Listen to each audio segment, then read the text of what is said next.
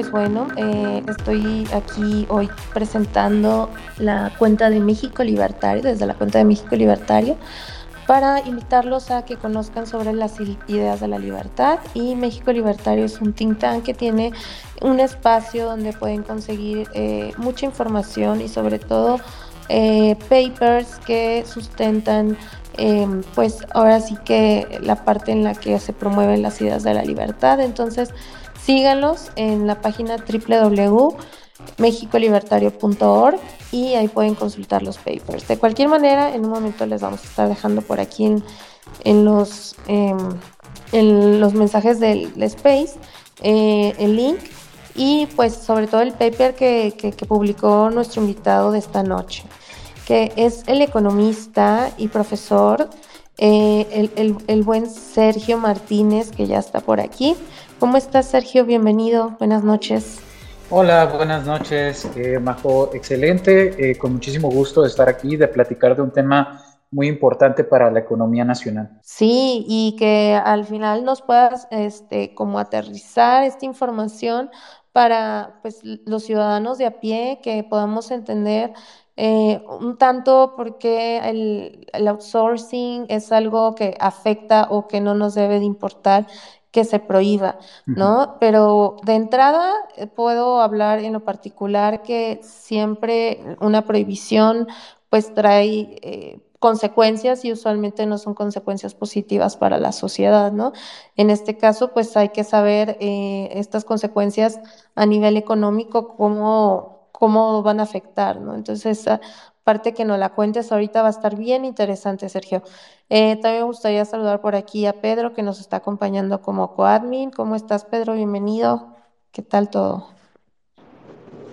Hola, querida Majo. Hola, ¿qué tal? Muy buenas noches a todos. Pues aquí ya Listo. Este, iniciando. Eso. Perfecto. Pues entonces, listos. Vamos a darle. Bienvenidos todos y pues los micrófonos son tuyos, Sergio. Cuéntanos acerca de este tema de si fue bueno prohibir el outsourcing.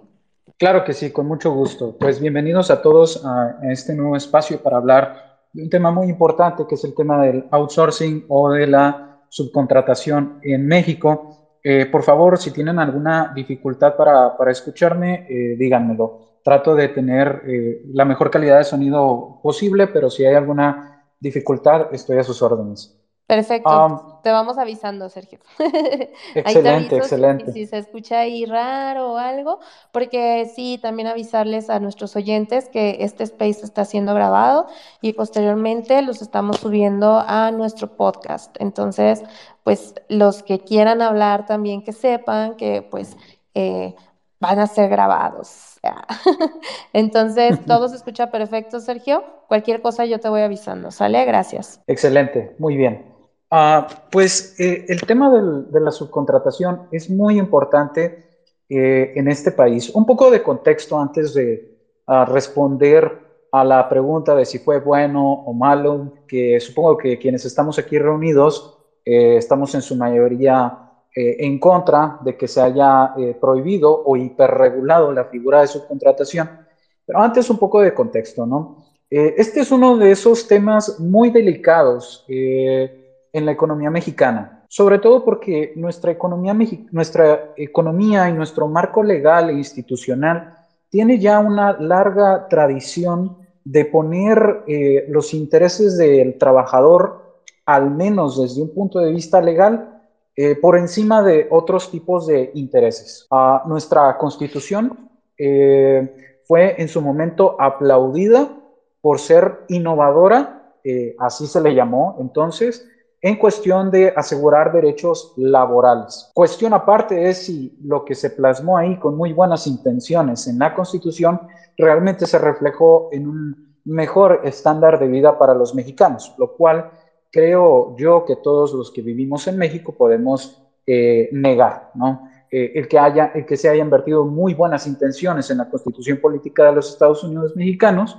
pues no se reflejó necesariamente en un mercado laboral competitivo, con mejores salarios y mejores posibilidades de vida para los trabajadores. Pero entonces eh, decía que este es un tema muy delicado, muy delicado, y es un tema que despierta muchas emociones.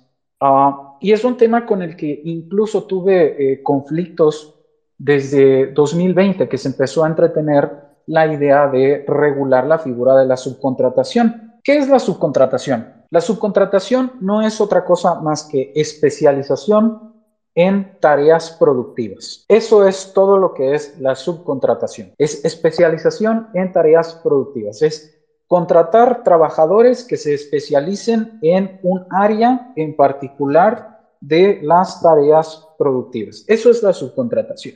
¿no? y antes de, seguir hablando de lo que es eh, en concreto, yo creo que valdría la pena hacer una analogía que ustedes pueden revisar en el artículo que se publicó eh, para que empecemos a ver si, si, esto es necesariamente malo o tiene eh, pues características o elementos virtuosos. Cuando un padre de familia, por ejemplo, una madre de familia, no quiere cenar, no quiere preparar para cenar, sino eh, demanda a través de una aplicación como Uber Eats o Didi o Didi Food o Rappi o lo que sea, a comida de, de un tercero, lo que está haciendo es algo muy parecido a la... Está delegando una actividad que tradicionalmente haría en el seno familiar a un tercero, ¿no? Eh, y, fíjate que eh, muchos de nosotros ah, hacemos eso, ¿no? Eh, aprovechamos la especialización de terceros para cosas que quizá no sería más costoso emplear recursos propios. Y esto no tiene absolutamente nada de malo. Y no es, no tiene ninguna crítica, ¿no? No nos podemos imaginar a alguien diciéndole al ama de casa, oye, ¿por qué en lugar de eh, contratar de manera externa los servicios de unos cocineros de un restaurante, no los integras dentro de la familia y los contratas? Alguien que planteara eso seriamente sería alguien a quien ridiculizaríamos profundamente. ¿Por qué entonces rechazar que una empresa, siguiendo esta analogía, eh, contrate a trabajadores de otra empresa o de otro servicio especializado que pueda contribuir con sus habilidades a la producción de bienes y servicios. Eh, entonces, esta es una analogía que a mí me gusta mucho traer a, colación, primero para eh, evaluar éticamente si el outsourcing es bueno o no, ¿no? Eh, y, y, desde ese punto de vista, pues uno puede decir, no, no tiene nada malo el outsourcing. Ahora, necesitamos hablar muy bien, eh, definir concretamente cuál es la función de la especialización en una economía. La función de la especialización en una economía es asignarle tareas a quienes la pueden realizar al menor costo. Yo puedo en mi casa hacer trabajos de plomería por mi cuenta, pero probablemente si yo intento hacerlos por mi cuenta, voy a tener varias dificultades porque yo no soy un experto en plomería puedo ver videos en YouTube, puedo preguntarle, eh, puedo llamarle a mi papá y decirle, oye papá, ayúdame en esto, puedo asesorarme con amigos, etcétera, Y me puedo entretener todo un fin de semana haciendo trabajos de plomería.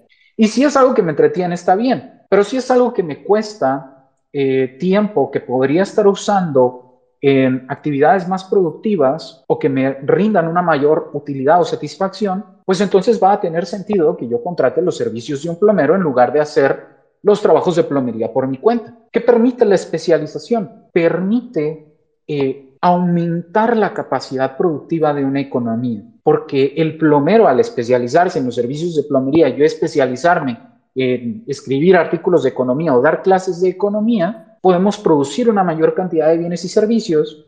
Y si podemos producir una mayor cantidad de bienes y servicios, pues también puede crecer nuestro nivel de vida. Ese es el sentido económico de la especialización y por qué nos importa tanto. Y entonces, así como la especialización en bienes y servicios tiene sentido económico, no hay nada que nos diga que no tiene sentido económico la especialización en ciertas tareas productivas. Ahora bien, ¿qué es en sí lo que contempló la reforma del, outsourcing que entró en vigor el primero de septiembre?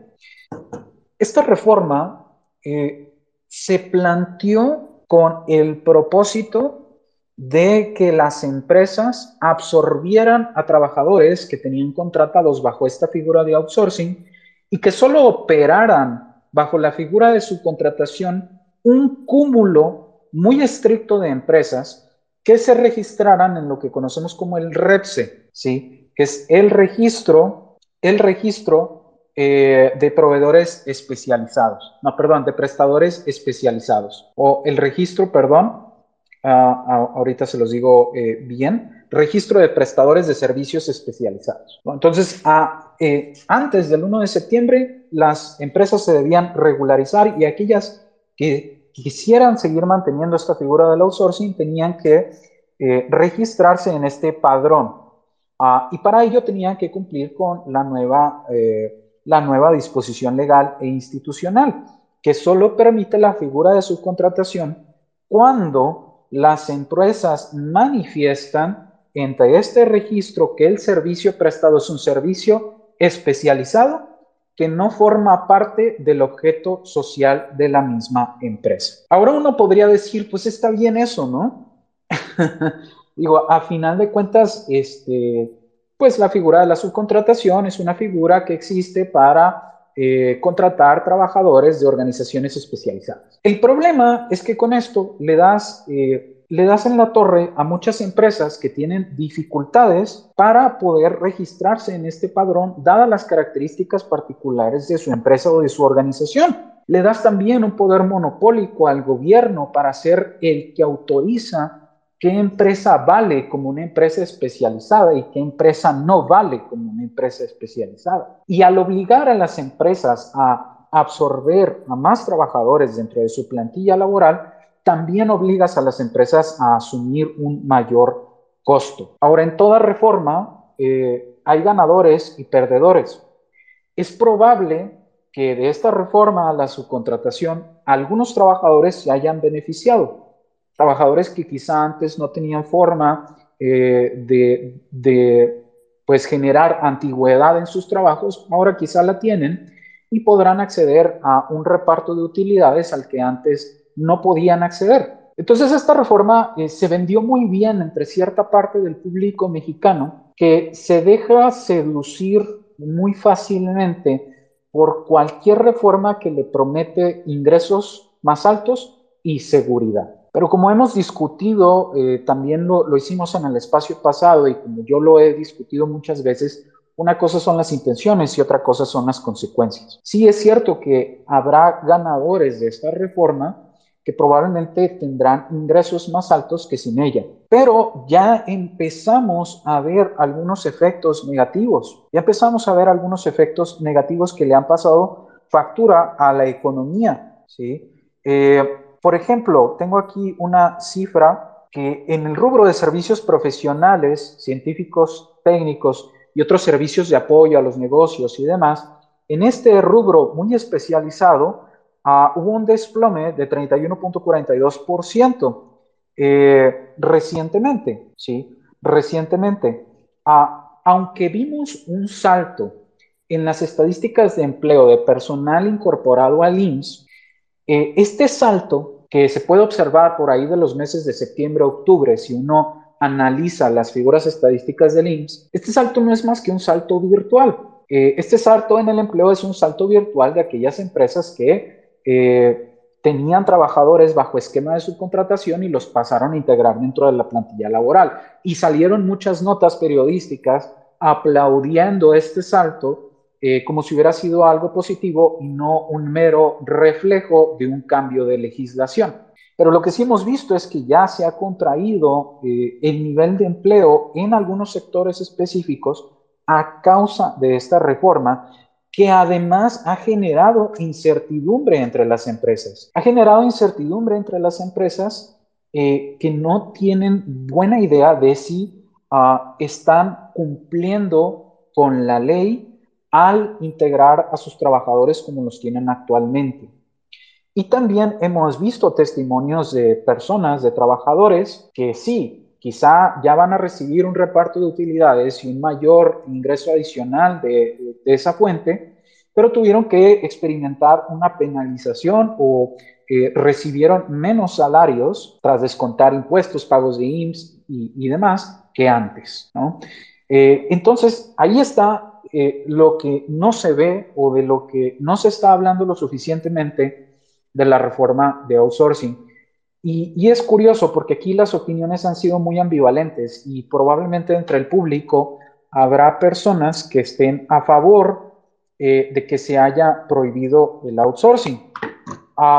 Eh, es curioso porque recientemente, eh, platicando de hecho con, con Víctor, me pasaba un video de David Páramo ayer hablando sobre los efectos del outsourcing y David Páramo hablaba positivamente de estos efectos y decía que eh, era probable que contribuyeran a menos de un punto porcentual del PIB este año porque iba a haber trabajadores que como iban a recibir un mayor ingreso, probablemente van a gastar más en bienes y servicios van a consumir más y eso va a incrementar al PIB. Eh, pues yo lo que le recordaría a, David muy respetuosamente es que una cosa es que incremente el gasto de esos trabajadores que probablemente tuvieran un ingreso adicional y otra cosa es ya contabilizar los efectos que esta reforma tiene en las personas que ya no son empleadas porque es menos atractivo emplearlas, ¿no? Y, lo digo, por cierto, como alguien que, que eh, ha trabajado en este tipo de esquemas de subcontratación. Y eh, yo de hecho le agradezco a este esquema de subcontratación poder atravesar un periodo difícil laboral personal, porque probablemente sin el esquema de subcontratación yo no habría sido contratado en un periodo en el que eh, tuve dificultades para encontrar un empleo. Entonces la, la subcontratación también remediaba parte de la gran inflexibilidad en el mercado laboral que tenemos en este país. Eh, este país se caracteriza por ser a nivel internacional uno de los países con mayor rigidez en el mercado laboral. ¿Qué quiere decir rigidez en el mercado laboral? Que es costoso contratar y es costoso también desemplear. Y si es costoso contratar trabajadores y es costoso desemplear trabajadores, pues es difícil para los trabajadores encontrar empleos y encontrar empleos bien pagados. Eh, ¿Y de dónde viene esta inflexibilidad o esta rigidez en el mercado laboral?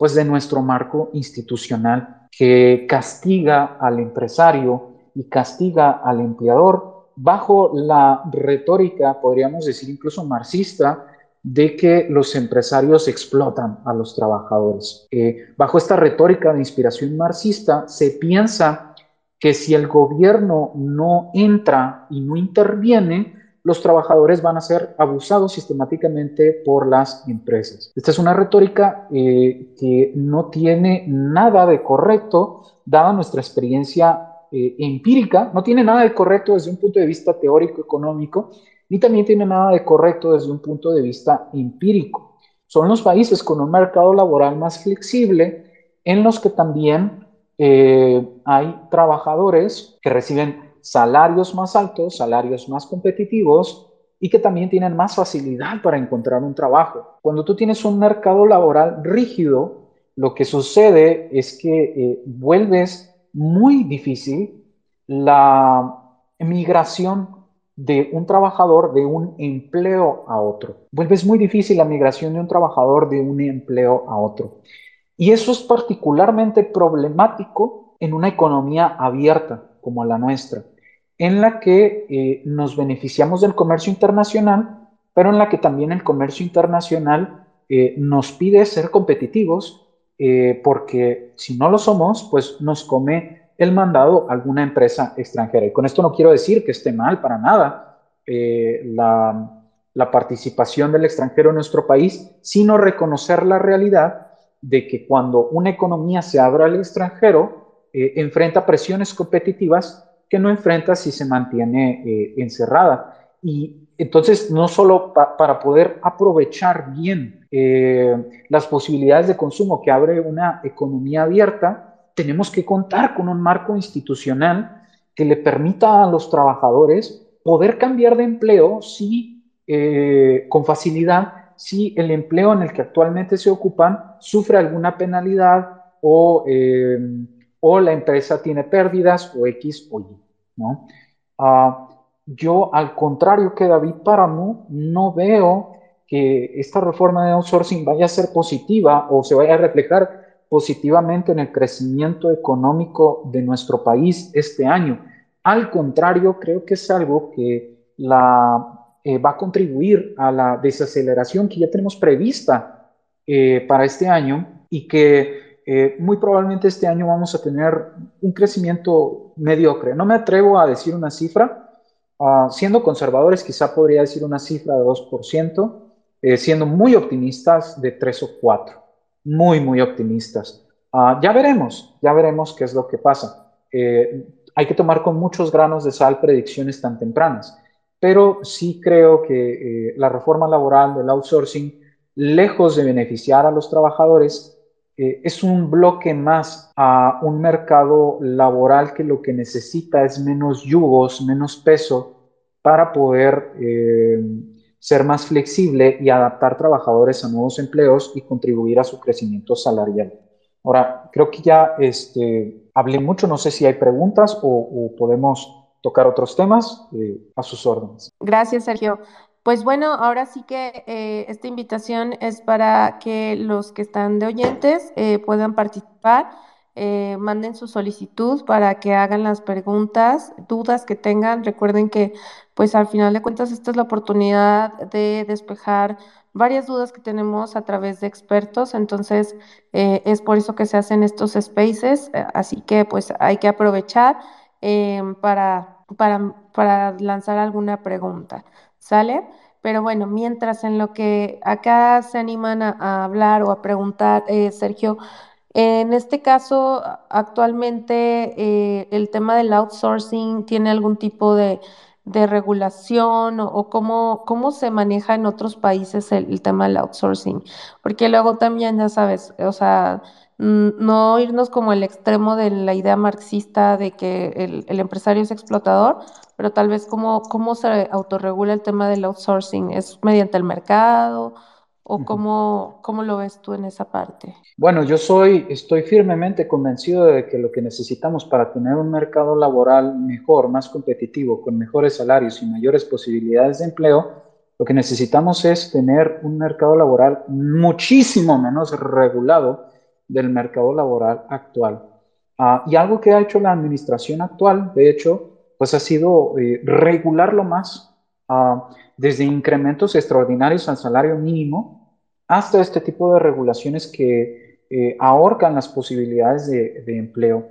Ah, sobre todo, eh, este tipo de regulaciones terminan perjudicando a los más jóvenes y a quienes tienen menor experiencia laboral y que probablemente estarían ah, aceptando voluntariamente un salario relativamente bajo y menores prestaciones a cambio de poder trabajar desde edad temprana, acumular experiencia y después capitalizar esa experiencia en el mercado laboral con un salario más alto. Ah, este tipo de regulaciones lo que hacen es privilegiar indirectamente a quienes, a aquellos trabajadores que por su experiencia, eh, por su permanencia en un puesto de trabajo, pues se pueden beneficiar de estas regulaciones que les permiten acceder a prestaciones más altas. Entonces, este tipo de, regulación crea ah, ganadores a costa de eh, potenciales trabajadores que van a tener más dificultades de encontrar un trabajo y sobre todo un trabajo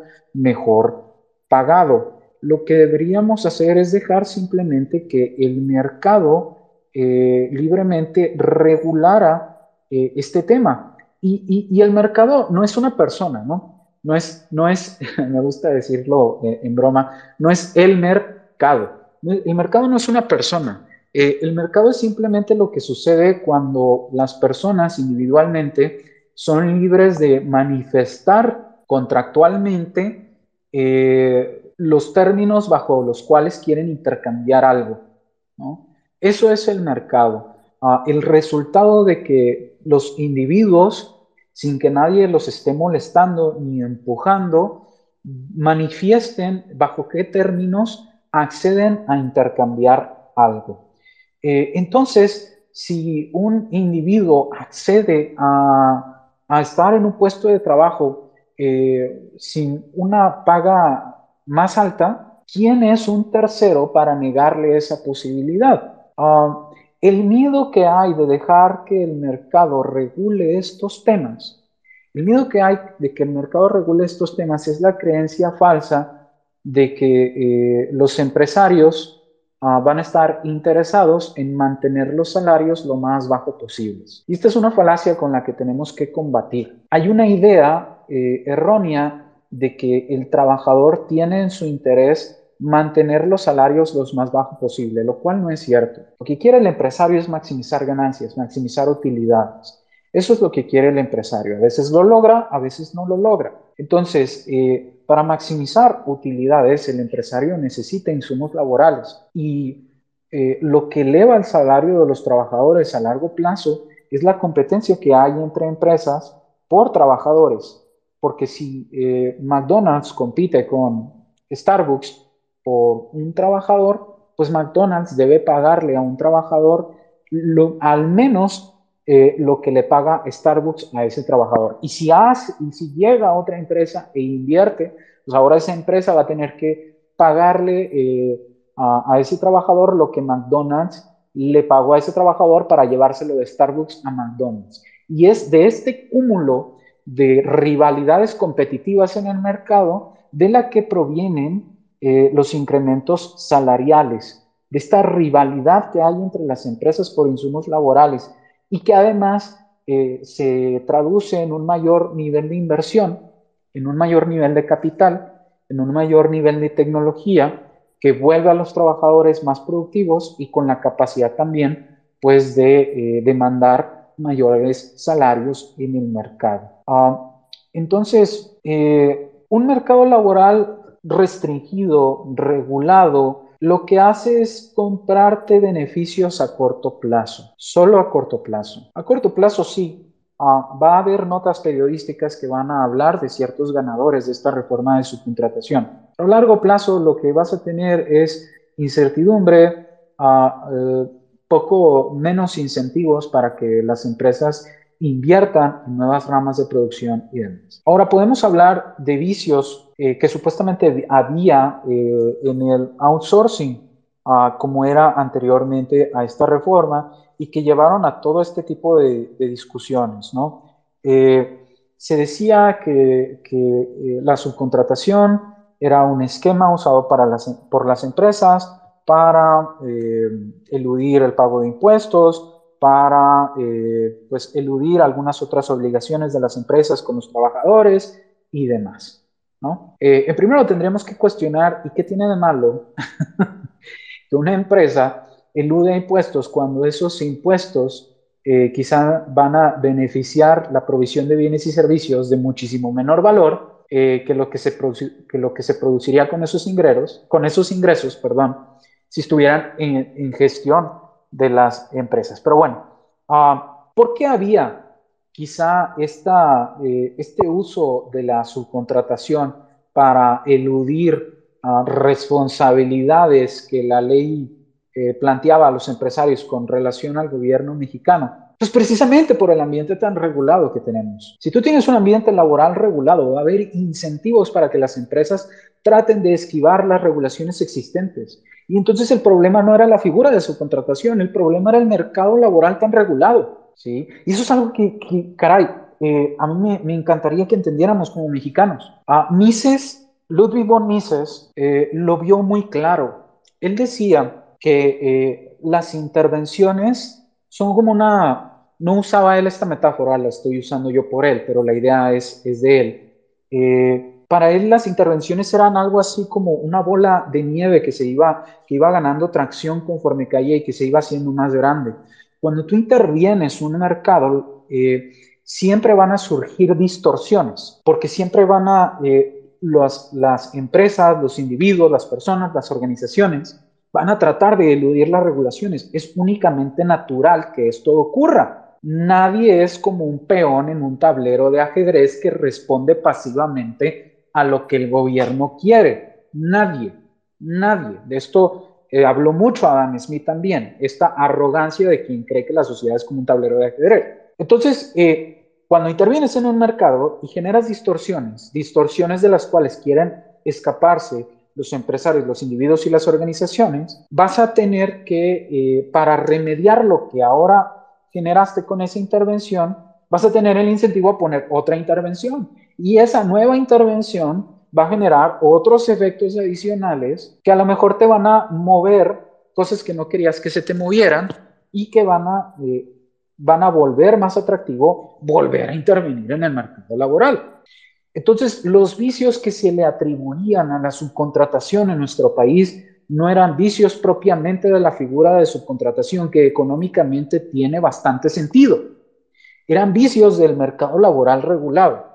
Y si queríamos entonces reducir esos vicios, lo que teníamos que hacer era quitar pilas de regulaciones. Lo que debería hacer nuestro país, esto quizás es ya extenderme un poco fuera de, eh, de tema, pero también es importante. Lo que debemos hacer en nuestro país es cuestionar en mayor grado las regulaciones existentes y quizá deberíamos tener alguna comisión, organización o lo que fuera que cada año o cada dos años, o no sé, cada tiempo, revisara las regulaciones existentes y dialogara y debatiera si siguen teniendo el sentido que alguna vez se planteó que tenían, y que se eliminaran en caso de que hubiera uh, un consenso de que no. Eh, obviamente este es un sueño que no, no vamos a tener aquí en México. Uh, muchas regulaciones laborales llegan y se quedan y aunque pudieran tener algún sentido en algún momento, discutible, uh, permanecen aunque dejen de tener sentido. Eh, y eso lo único que hace pues es paralizar más la economía. Veo por ahí alguna mano levantada, entonces este, me callo ya un poco. no te preocupes, Sergio, buenísimo todo lo que nos compartes. Es el buen Pedro que, que, que tiene la mano levantada y bueno, antes de cederle la palabra, eh, hacerles una invitación a solicitar el micrófono sin miedo no pasa nada, lo más que va a pasar es que este audio sea escuchado por más personas en Spotify, eh, porque les recuerdo que ya están publicándose estos episodios en Spotify, que los encuentran en Piensa Libertad, así es el nombre del podcast. Y si quieren el link, ahí está ya puesto ahorita en el space, en los estados. ¿Sale? Entonces, pues anímense a preguntar, la verdad es que pues estamos aprendiendo y entendiendo un poco más acerca de esta decisión que, que tomó el gobierno en cómo nos beneficia o nos afecta. Adelante, mi estimado Pedro, con tu pregunta. Gracias, eh, Majo.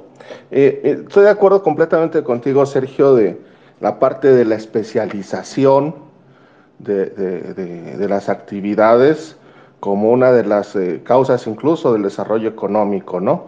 Este, y que es una falacia la que el empresario siempre va a buscar este, dar eh, los menores eh, salarios posibles a los trabajadores. Y esto pues desde, desde el creador precisamente o el difusor o el que, o el que entendió lo que, lo que representa la palabra especialización, que fue Henry Ford. Henry Ford fue el pionero en la especialización, el que hizo que sus trabajadores, este, en vez de estar armando todos un, cada uno esté armando un automóvil, los hizo especialistas en una parte del proceso de la transformación o de la creación de un automóvil. Y contrario a lo que, a lo que eh, la falacia eh, marxista, eh, lo que hizo Henry Ford fue darles mejores salarios a sus trabajadores para que incluso ellos pudieran comprar un auto. ¿Sí? Y siempre en la competencia laboral, las empresas siempre van a tratar de conseguir la mejor mente de obra o la mejor mano de obra, ¿sí? la más calificada para el desarrollo de sus actividades, pagándole más de lo que estaba ganando en la, en la empresa anterior. ¿sí? La empresa tiene un objetivo, un core business, su misión de ser. Puede ser fabricar cerveza, fabricar refrescos, fabricar puertas. Eh, una, una empresa tiene su objetivo y entonces dice, todos mis objetivos tienen que estar enfocados a fabricar, a producir pasteles, ¿sí? o panes, o bolillos, o lo que sea. Entonces, eso es a lo que se debe de preocupar, pero debe de tener actividades como, por ejemplo, de limpieza o de seguridad, y que dice, yo no me tengo que estar haciendo eh, especialista en, en, hacer sus procesos de limpieza, de la rotación, etcétera, etcétera, de la gente de seguridad, los perros, amaestrar, amaestrar los perros, etcétera, etcétera, contrato empresas especializadas y eso se llama, eso es un outsourcing. Y no quiere decir que la empresa B este, no les va a pagar este, sus prestaciones a la, a la empresa eh, como, como, como debía de ser. Este, y, y, y, pasa. Ahora, ¿qué es lo, el problema? El problema no es una regulación, el problema no es la regulación, el problema siempre será la sobreregulación. ¿Sí? Y entonces, ¿qué es lo que está haciendo esta sobreregulación? Pues que entonces este, le está generando, si yo no puedo tener mi gente de limpieza y de seguridad este, en otra empresa y la tengo que contratar y tengo yo que estar este, eh, haciendo eso, eh, al empresario le dan mayores costos para producir el refresco, la cerveza, el pan, eh, lo, que es, lo que esté haciendo su, su, su, negocio, ¿no? Entonces, más que un beneficio, esta sobreregulación y la sobreregulación que ya tenemos en sí en la Ley Federal del Trabajo, pues este, lo único que ha, motivado es a pasar primero, sí, eh, eh, recortaron o, este, perdieron empleos este, los, los que estaban en outsourcing. Sí, probablemente, como dice Páramo, bueno, pues algunos de estos, bueno, pues se, se, fueron al, al, trabajo según Páramo formal, pero igual estaban ya en una empresa formal y nada más pasaron de una empresa a otra, probablemente también. Sí, este, pero lo que más está haciendo la sobreregulación es que tengamos más trabajadores en la informalidad. ¿Sí? La mayor parte de los trabajadores en México forman parte de la informalidad. Y entonces los pocos trabajadores que estamos dentro de la formalidad somos los que vamos a mantener con nuestros impuestos porque nos los quitan en automático, no los pagamos.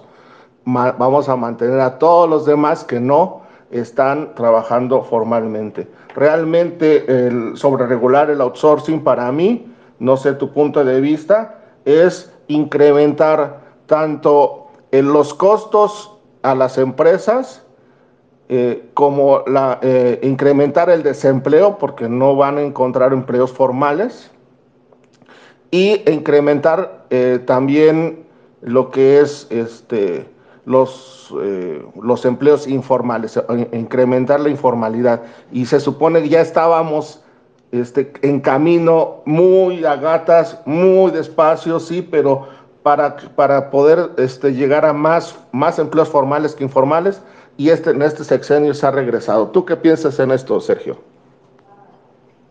Sí, estoy de acuerdo. Eh, ahí, bueno, yo uso la palabra regular Ah, creo que estoy de acuerdo contigo, o sea, quizá no es tanto un tema de regular o sobre regular. Eh, e, el tema es que esté apegado, el tema es que los contratos laborales estén apegados a un Estado de Derecho, ¿no? En que eh, el Estado en su papel de garantizar el cumplimiento de los contratos pueda vigilar o resguardar no que los intereses del trabajador están siendo protegidos, sino que la palabra, lo que se plasmó en un contrato laboral se cumpla. Ese debería ser el papel del gobierno, que si yo eh, estoy ah, de acuerdo a trabajar para ti por un salario de X durante cierto tiempo, eh, tú me debas pagar ese salario de X por cierto tiempo, porque así estuvo en el contrato. Hasta ahí es a donde debería acabar la intervención gubernamental. Esto es profundamente eh, controversial en nuestro país, ah, porque ya lo hablamos, ¿no? O sea, si eh, está esta idea errónea de que si dejamos a los trabajadores a merced de ese tipo de contratos voluntarios, ah, pues únicamente van a tener los peores términos y los peores salarios y las empresas se van a comportar de manera oportunista y no les van a dar nada de antigüedad, no les van a dar nada de prestaciones y bueno, X, Y, Z, W, ¿no? Eh, lo cual ya, ya hablamos y podemos seguir discutiendo eh, qué es falso o no.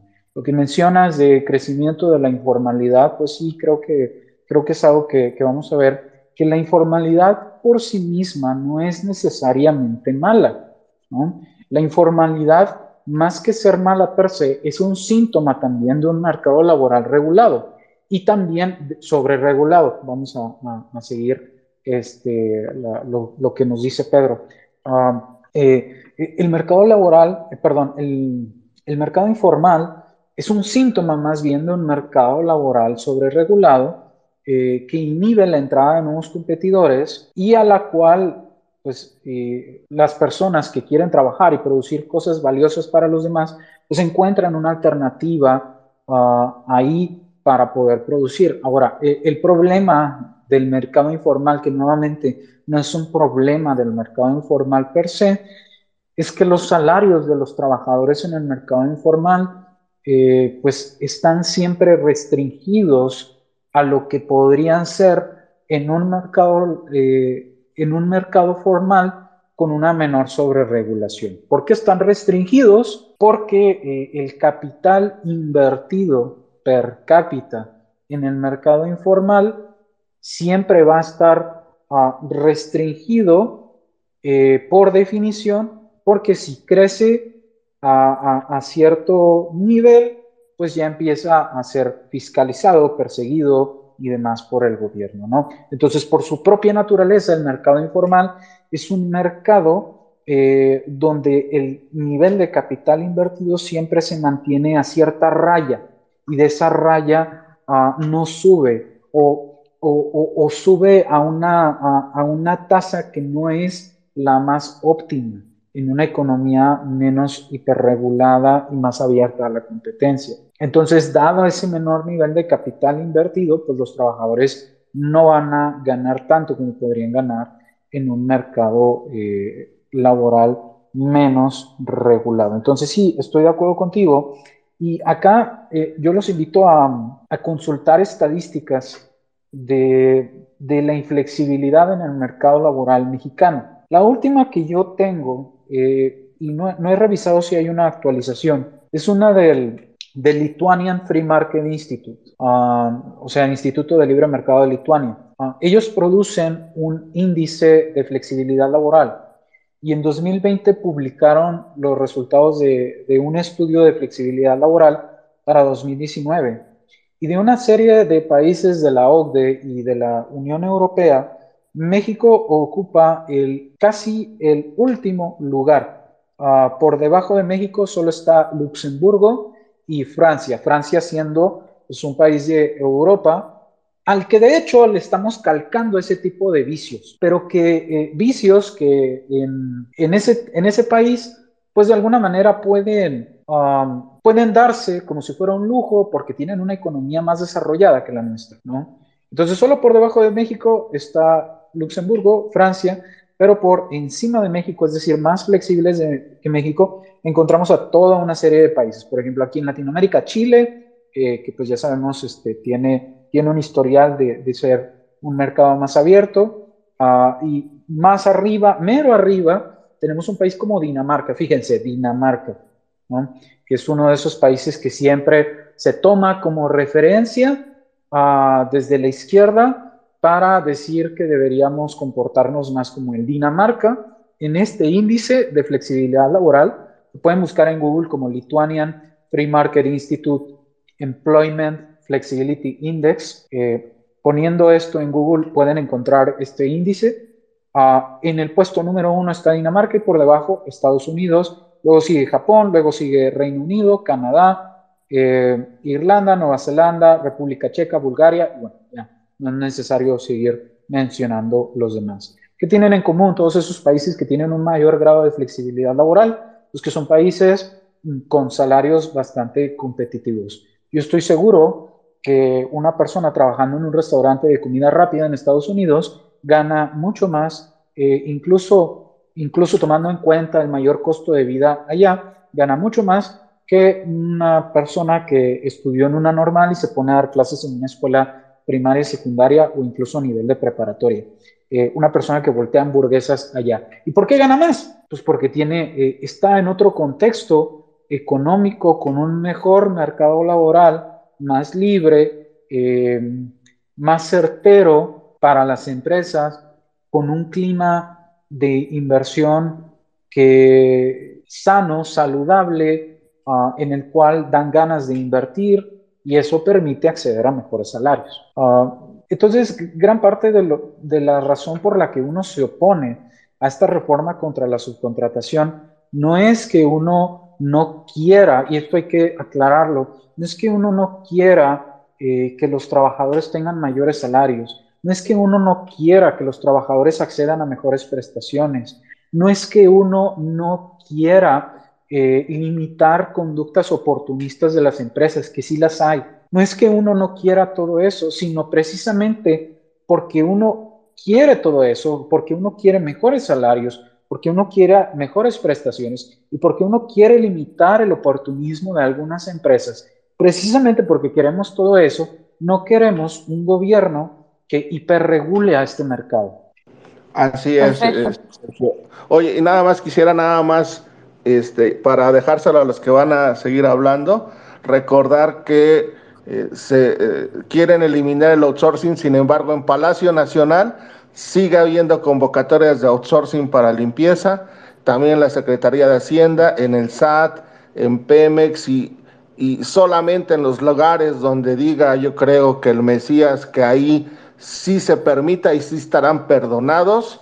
Y ahí sí podrá haber este outsourcing. En todos los demás, aplíquese la ley. Interesante ese dato, Pedro. Muchas gracias, Sergio. Pues ahora sí tenemos varias manos levantadas, entonces pues vamos a irles dando el micrófono.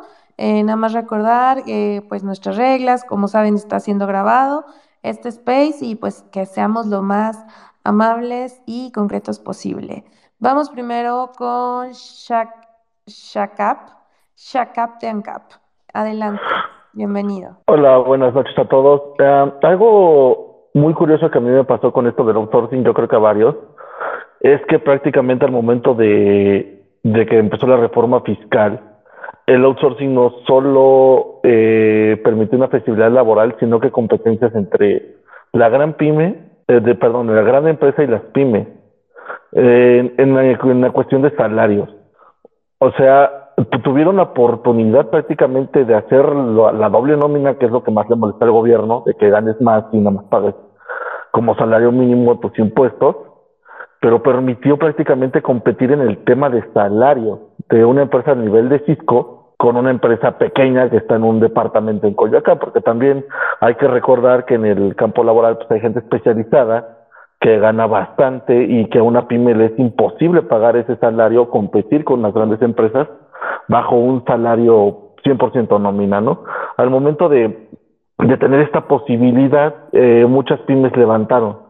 Era muy muy común ver eh, dentro del área del IT de que empresas muy pequeñas que tenían su base en una oficina en Coyoacán o, en Reforma eh, tenían gran injerencia dentro del mercado.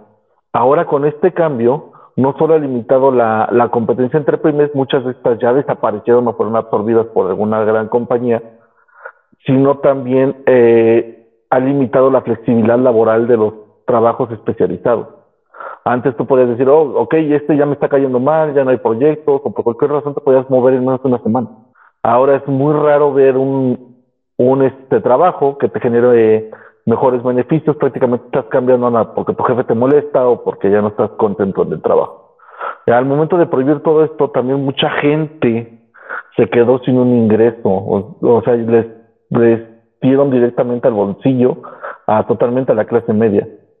Y como siempre, pues la clase media somos los que tenemos que pagar, tanto a nivel empresarial como a nivel personal, siempre son los que resienten todo. Creo que el, el hecho de haber, haber este, puesto más regulaciones en este tema, no solo dañó los ingresos de la gente, sino que también dañó la competencia mercantil en el país, porque era una práctica muy usada para trabajos altamente especializados. No sé si alguien aquí haya tenido esa, esa experiencia con algún compañero o en algún trabajo, que se vieron obligados a, bajarles incluso el sueldo para seguir conforme a la norma, a las nuevas normas que se implementaron. Uy, me encanta, eh, me encanta tu comentario, Chaca, porque es, es precisamente eh, algo que no toqué y que es muy cierto. Ah, con, con esta reforma a la subcontratación, uno de los perdedores fueron las pequeñas y medianas empresas que eh, utilizaban esta figura pues para poder ser competitivos y abrirse paso en el mercado,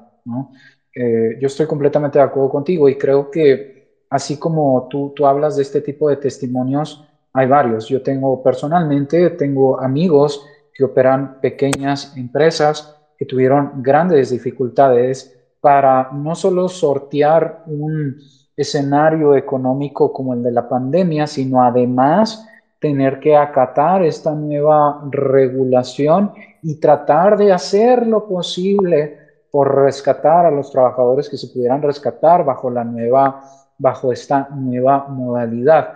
Pero eh, sí, en efecto, si uno ve las estadísticas del sector servicios, observa una caída eh, significativa, caída que no se atribuye a otros eventos económicos, sino precisamente al outsourcing.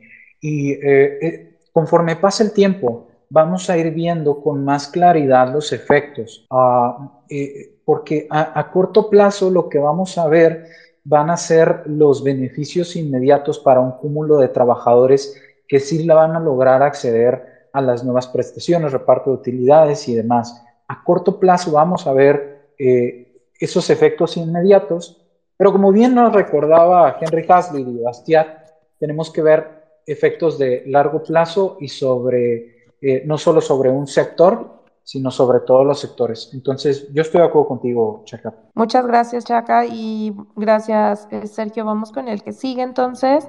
Em, sería en este caso David y luego Marcio. Adelante, David. Hola, eh, a mí me gustaría hacerte una pregunta.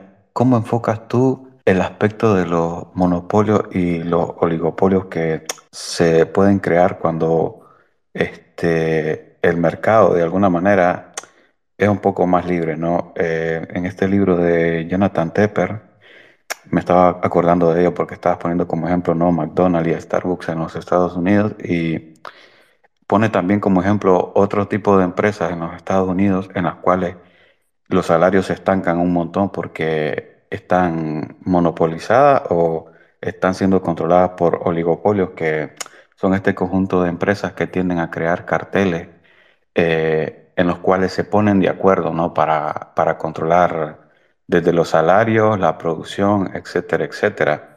Yo entiendo que cuando el mercado laboral está muy regulado, ¿no?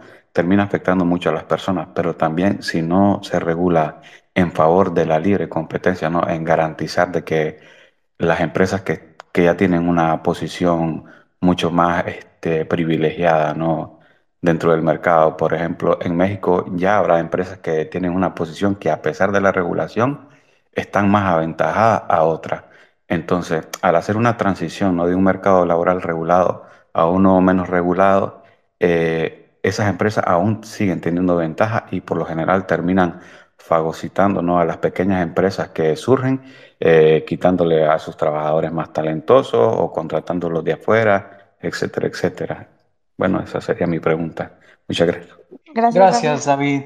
Sí, eh, muchas gracias, David. Yo creo que tu apreciación eh, es una apreciación eh, que, muchas personas tienen, ¿no? es necesario regular al mercado laboral para proteger a los trabajadores de un tipo de competencia despiadada que llevaría a los competidores más grandes a prevalecer y entonces a generar situaciones que a largo plazo los puedan perjudicar. Yo creo que esta apreciación, no he leído el libro que tú comentas, yo creo que esta apreciación es eh, falsa. Yo recomendaría otro libro eh, que se llama Big Business, Big Business de Tyler Cowen y que se publicó en 2018, me parece, que es un libro que defiende a, a las grandes empresas y, muestra que las grandes empresas, cuando operan en un eh, mercado libre, lejos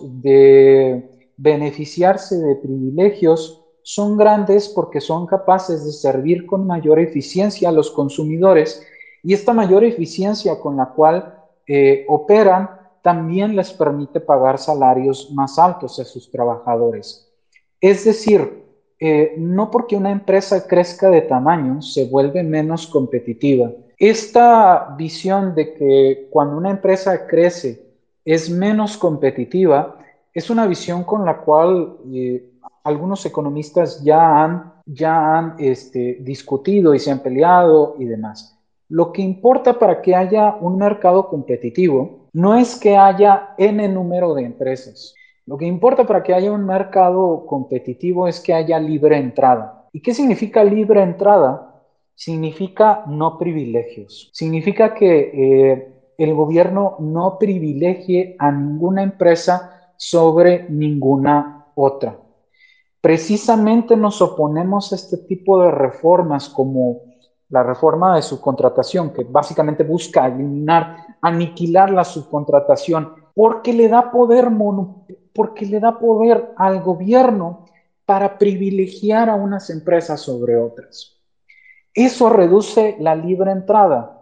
Y como comentaba eh, Chacat hace, hace unos momentos, precisamente favorece eh, indiscriminadamente a las empresas más grandes, no, no, indiscriminadamente, una, favorece discriminadamente, perdón, favorece discriminadamente, porque está discriminando a favor, favorece discriminadamente a las empresas grandes en contra de las pequeñas y medianas empresas que buscan abrirse un espacio en un nicho de mercado, ¿no? Eh, entonces, precisamente porque nos oponemos a los privilegios, privilegios que permitan a las empresas tener monopolios consolidados, es que nos oponemos a este tipo de, a este tipo de, eh, de, reformas. Pero sí hay que tener cuidado con distinguir entre el crecimiento de una empresa porque es capaz de servir con mayor eficiencia a los consumidores, el cual es un crecimiento saludable, del crecimiento de una empresa porque goza de privilegios gubernamentales. Cuando una empresa crece porque goza de privilegios gubernamentales, está creciendo a merced o a razón de reducir las alternativas disponibles para los consumidores. Está creciendo a razón de que los consumidores no puedan acceder a mejores alternativas para consumir.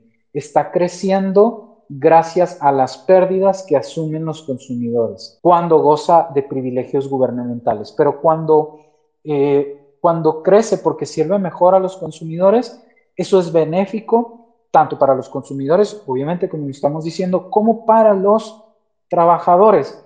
En este libro de, The Big Business de Tyler Cowen, que reitero es muy buen libro, eh, iniciando hay, hay unas cuantas estadísticas que él enuncia sobre eh, cómo las grandes empresas en mercados abiertos son eficientes no solo para servir a los consumidores, sino para reclutar personal eh, y este, asignarlo a, las mejores tareas disponibles. Eh, y, bueno, no, no, tengo aquí las estadísticas, pero muestra muy claramente cómo las grandes empresas que operan en un mercado abierto tienen también equipos de administración de personal tan eficientes que permiten a los trabajadores crecer dentro de una empresa o moverse rápidamente entre distintos tipos de empleos. Eso es lo que yo quisiera para los trabajadores en México, que tuvieran, que aunque estuvieran expuestos a una mayor probabilidad de ser despedidos si no hacen bien su trabajo, a la vez tuvieran mayores probabilidades de moverse con mayor rapidez a otro empleo sin quedar tanto tiempo desempleados y poder ganar mejores salarios, ¿no? Eh, resumiendo, ah, hay que temer de los monopolios, de los oligopolios y demás en perjuicio del trabajador cuando estos, cuando estos provienen de restricciones de las empresas, perdón, restricciones a las empresas impuestas por el gobierno o privilegios gubernamentales. No hay que temer ah, por la evolución de los salarios eh, cuando ah, al pasar a un mercado menos regulado, eh, veamos que algunas empresas crecen en tamaño y demás, porque ese crecimiento puede ser eficiente también. Perfecto, muchas gracias Sergio, David, esperemos que haya servido la respuesta y seguimos rolando el micrófono. Eh, vamos a ir quitando micrófonos a los que ya pasaron para no confundirnos. Eh, continuamos, eh, estaba Marcio antes, pero ya no lo veo, entonces vamos con Gerardo y luego con Víctor, por favor. Bienvenido, Gerardo. Hola, buenas tardes. Muchas gracias. Este, bueno, mi pregunta va más este, enfocado a, la narrativa y la, forma de, dar el mensaje. Este, ah, por ejemplo, Sergio, eh, casi al principio decías que, es una falacia que, que, los, que los empresarios no tienen ningún interés en, bajarle el, salario a, los trabajadores o, darles menos prestaciones para, incrementar sus utilidades. Después este Pedro remató diciendo con pues, las anécdotas de, Henry Ford, ¿no? De cómo se beneficiaban este, los empresarios al subirle este, más, más prestaciones más los salarios. Entiendo eso perfectamente desde el punto de vista administrativo y de cómo administrativamente lo ideal es tener este, trabajadores este, motivados, pero este, estamos hablando del contexto mexicano, donde hay muchos empresarios que son muy ricos, son este, tienen mucho poder y no es por sus habilidades administrativas. O sea, creo que todos los que estamos aquí estamos más que de acuerdo que existen demasiadas regulaciones a modo. Ese, tú también ya hablaste de eso, Sergio. Y es ahí por lo mismo, o, sea, y me ha tocado ver y escuchar y estar en conversaciones donde empresarios se, se burlan y sí. pues bueno, para ponerlo en corto, hasta se están muy orgullosos de que cada oportunidad que tienen para, para explotar, la toman. Entonces, también cuando platico este tema del outsourcing, lo que sí digo es, ¿sabes qué? Yo también estoy de acuerdo en que no debería existir este tipo de trabajo, pero la peor forma de solucionarlo es a través del decreto. Tiene que haber, como lo mencionabas ahorita, Sergio, más apertura de, de que vengan nuevas empresas.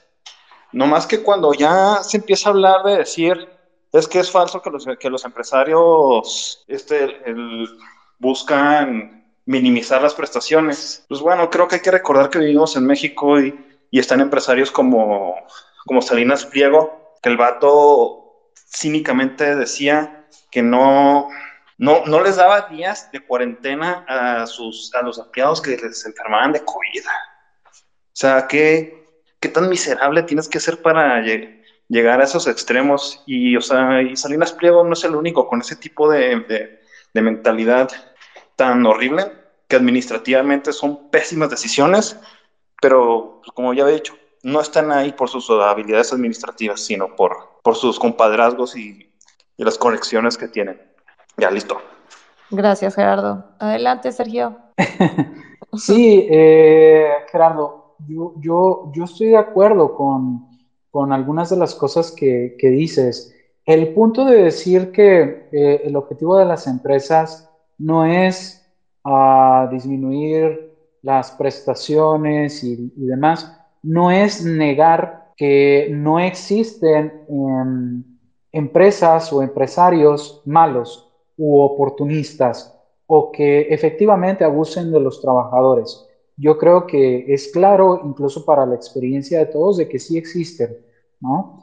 Eh, el objetivo de decir eso es eh, entender que las empresas o la verdadera función de una empresa no es esa.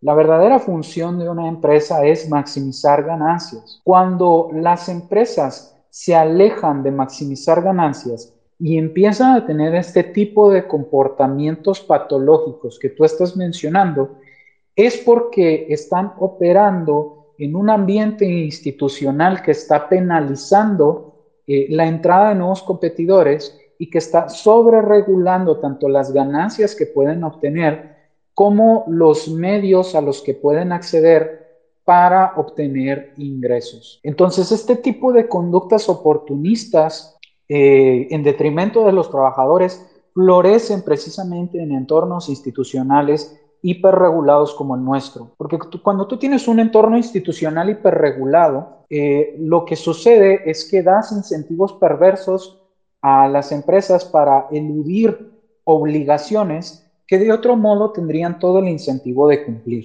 Y al darles este incentivo perverso a las empresas, pues sí, los afectados terminan siendo no solo los consumidores de esas empresas, sino los trabajadores, ¿no? Los trabajadores. Y eh, en esta misma línea de pensamiento, ah, pues precisamente como queremos limitar este oportunismo, no queremos eh, que, no queremos que, que todo se trate de parchar con nuevas intervenciones y regulaciones, porque yo esto sí se los aseguro, y, y, es muy difícil que yo diga algo así, porque los economistas normalmente nos avergonzamos cuando intentamos dar predicciones porque somos tan malos como eh, un mal pronosticador de, del tiempo que, que, dice que va a llover y, y termina eh, nevando o termina haciendo mucho calor. Uh, pero esto sí se los aseguro. Les aseguro que esta no va a ser una de esas últimas regulaciones al mercado laboral.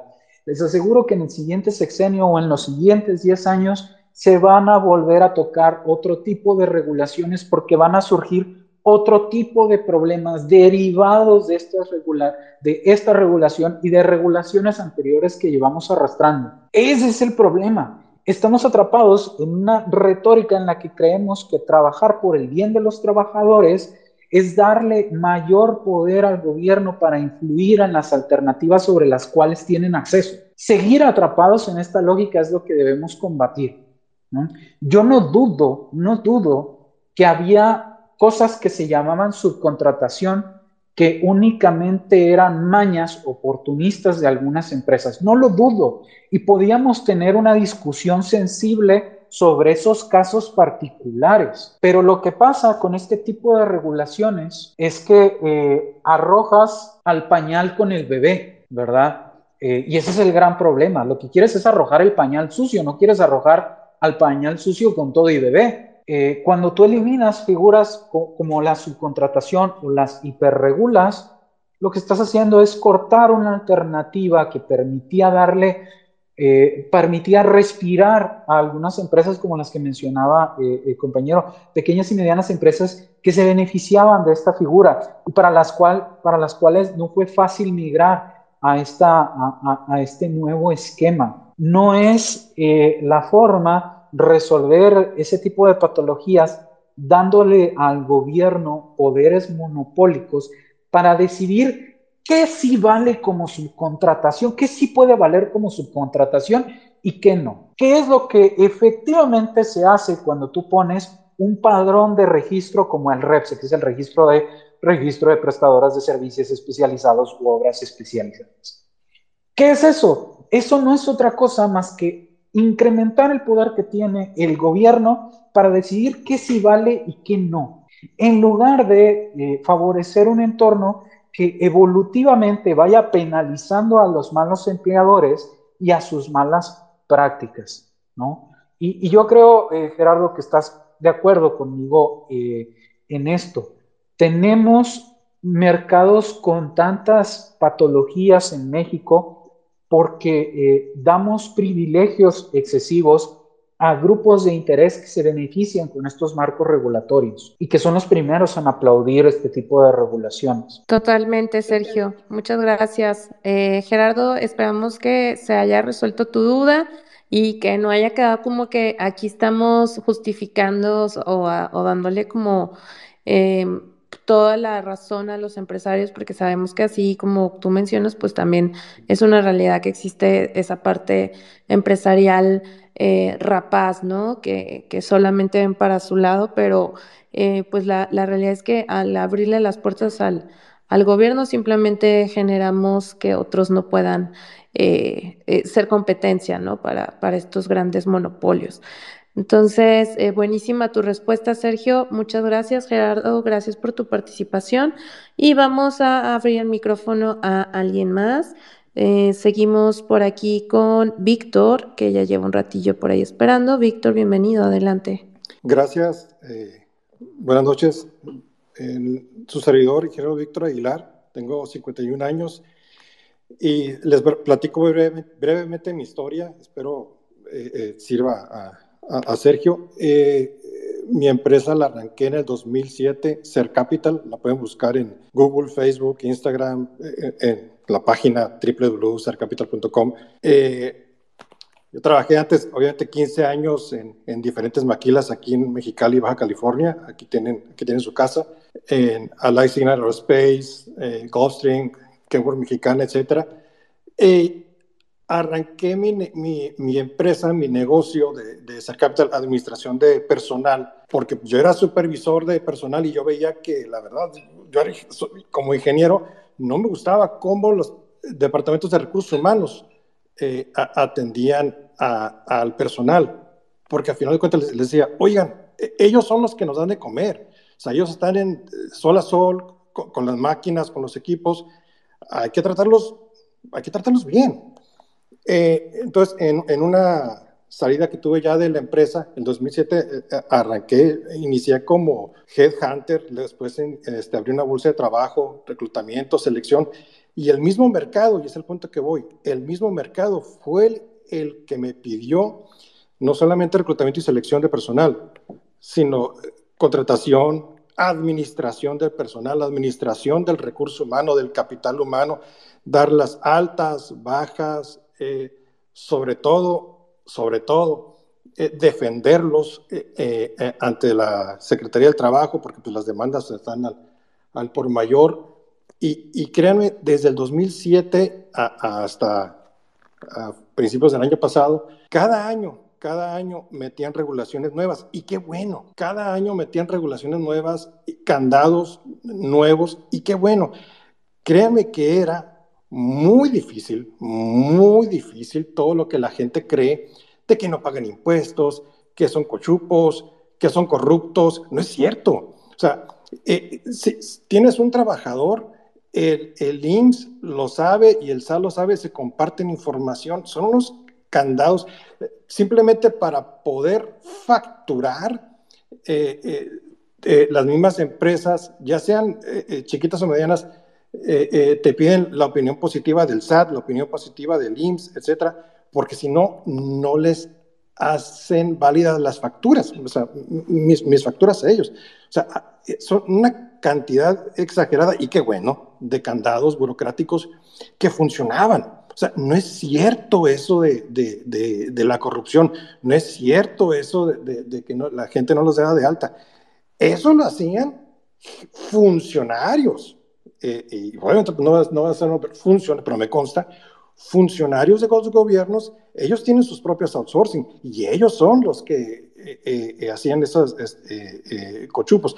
Pero uno que yo, yo tenía 300 personas promedio, operadores, 12 colaboradores en administración, que trabajaban los operadores en, en, no solamente en maquilas, eh, sino también este, en, en empresas pequeñas, de, de, tienditas, comercios, y los clientes eh, me decían, oye, güey, si le subes no le hace, o sea, pero no me dejes, porque, porque, porque yo les ayudaba en todo eso, era, una ayuda, era un, un, un vaya, me, me, pesa cuando la gente habla mal de, de outsourcing, me pesa, me duele, porque realmente no, había muchos candados, era eh, prácticamente imposible hacer este, las corruptelas que mencionan. Y por último, pues cuando salió el, el decreto, eh, yo lo que pensé, esta gente que va a pasar, se va a ir a la informalidad porque la gran mayoría de los clientes no van a querer aceptar absorberlos. Y así fue.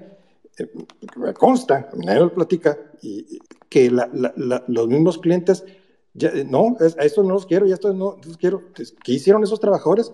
Pues se fueron a la formalidad. Si se van a los datos del INEGI, el incremento de, de personas que se fueron a la informalidad de, de, de, abril del año pasado a la fecha fue de, aumentó en 3 millones. Eh, pues no quiero alargar eso, este, si tienen alguna duda, ahora sí que yo lo viví en carne propia, ahorita pues obviamente pues estoy arrancando otros, otros negocios, empezando desde cero con mis 51 años, no me rajo, pero créanme, eh, cumplíamos, lo, lo, los que estábamos en eso, cumplíamos con todo y hasta, hasta las perlas de la Virgen. Eh, gracias por escucharme y que tengan buena noche. Órale, Víctor, muchas gracias por compartir. Este, pues acá, Sergio, ¿qué opinas? Eh, yo creo que eso es súper importante también escuchar la parte de, de, de, la cuestión del emprendimiento y la gente que pues está del otro lado, ¿no? De porque, ok, estamos viendo por los trabajadores y toda esa parte, pero un empresario no es eh, Salinas Pliego nada más, o no es un Carlos Slim. Eh, los empresarios o, emprendedores también son los que tienen sus negocios, sus pymes, los que tienen sus zapaterías, sus papelerías, que tienen sus negocios al final de cuentas, ¿no? Y de alguna manera son los que generan la economía en, nuestros países, eh, principalmente en México. Entonces, pues eh, muy bueno, muy atinado lo que nos comparte Víctor. No sé, ¿tú qué opinas, Sergio? Ah, estoy de acuerdo. Me encantó el testimonio de Víctor porque es una estoy casi seguro que, es una de las voces que, representan al empresario que quiere salir adelante, que quiere eh, hacer las cosas bien y que no entra en la caricatura que tiene el gobierno, que tiene mucha gente de lo que es la actividad empresarial. Ah, si, si uno está familiarizado o por lo menos conoce a alguien que ha emprendido alguna actividad en México, sabe que emprender en México es atravesar una serie de obstáculos que parecen gigantescos y que lo primero que les importa a los pequeños y medianos empresarios es tratar de tener todo en orden. No son simplemente pirañas que quieren devorar las entrañas de los trabajadores y aprovecharse de los restos, sino que son eh, principalmente eh, personas que tienen una inquietud por ofrecerle algo a la comunidad, por ofrecer algo de valor y que eh, en ese tenor pues tratan de eh, llevar en orden su pago de impuestos, tener contentos a los trabajadores, eh, hacer las cosas bien. Yo tengo una amiga que tiene una pequeña empresa de servicios de informática en Cancún, Quintana Roo, y tuvo grandes dificultades todo el año pasado y el año antepasado con toda la cuestión de la pandemia y con la cuestión de regularizar a sus trabajadores bajo esta nueva reforma de subcontratación. Entonces, eh, eh, creo que lo que dice Víctor es completamente cierto. Es una mentira, es una falsificación eh, o una exageración decir que todos los casos que usaban subcontratación eran casos irregulares, casos que únicamente existían para eludir el pago de impuestos, casos que, casos que únicamente existían para eludir el reconocimiento de prestaciones a los trabajadores, es simplemente falso. Eh, y, le agradezco mucho su participación. Totalmente. Y comparto tu sentir, este, estimado Víctor. Muchos eh, estamos en esta carrera del emprendimiento y eso que dejas al último de no te rajas, échale, que a, pesar de las eh, dificultades, adversidades y, lo más complicado, pues precisamente es de que la gente que, que no ha vivido esa parte del emprendimiento pueda comprender lo que es experimentar precisamente lo que dice Sergio, regulaciones y que incluso eh, pues el tema laboral, yo creo que les voy a hacer un así, compartir como también una experiencia muy personal. Creo que lo más complicado de, del emprender no es tanto la cuestión de generar utilidades o todo eso, sino el tema del capital humano precisamente porque estamos eh, tratando entre seres humanos y el trabajo entre seres humanos luego tiende a tener esta como eh, separación, ¿no? No sé cómo, si les ha tocado a ustedes verlo, pero luego hay personas que sí tienen muy arraigada la idea de el empresario solo quiere aprovecharse de mí y gana a costa de mi trabajo, ¿no? Y cuando hay esa separación o nos alejamos de que realmente nos necesitamos mutuamente, tanto el que genera empleo como el que trabaja. Entonces, cuando nos reconozcamos y, respetemos los unos a los otros, yo creo que eso va a ayudar mucho a la sinergia. No sé, nada más quería agregar eso. Muy bien, chicos, pues continuamos entonces con las preguntas. Por ahí sigue Alejandro, que tiene la mano levantada. Adelante, Alejandro, bienvenido. Buenas noches. Gracias a México Libertario y a Sergio por, por esta convocatoria y, adelante. Es que es muy necesario escuchar voces liberales en México, que hay muy poquitas. Eh, mis observaciones son, este, primero, como economista, creo que Sergio y, una muy buena eh, acotación de, de Shaka, eh, pues está ahí, o sea, vamos a tener, gracias a esta fabulosa nueva ocurrencia de este sujeto de Palacio, menos empleo, vamos a tener menos flexibilidad en el, productiva en México, es cierto, muy cierto que el sesgo es contra de los de las empresas medianas y pequeñas. Es muy eh, revelador que las empresas, la gran empresa mexicana no se ha opuesto a las barbaridades de este sujeto porque saben que de alguna manera o de otra las va, a beneficiar. Eh, pero lo más grave es eh, esto termina con mucha menor competitividad, mucho menor dinamismo económico porque vamos a tener menos capital y vamos a tener menos este, productividad y si no hay productividad no hay manera de pagar mayores salarios a largo plazo.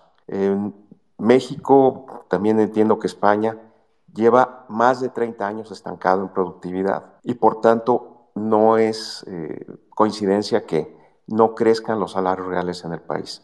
Para rematar en un, en un, entorno como el que vivimos, eh, el millón de personas, creo que por ahí este, se mencionó que 3 millones, no sé, que, que, se quedaron sin chamba, pues ¿a dónde van a ir?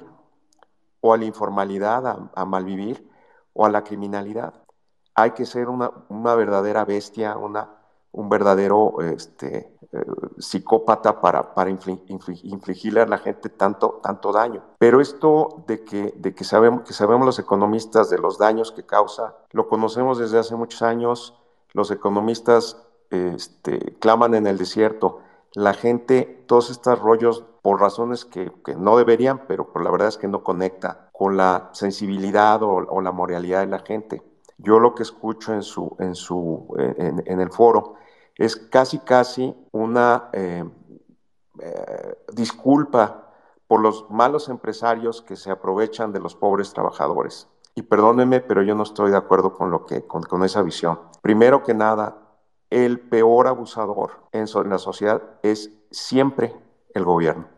Y quien, y quien voltea a ver a Canadá hoy, hoy mismo en este momento sabrá las, la los alcances, la malignidad, la perversidad de un gobierno y los daños que causa. No, digo, para, para, para ver en México, ¿cuándo pueden pensar ustedes que una normativa haya beneficiado realmente a los supuestos beneficiarios?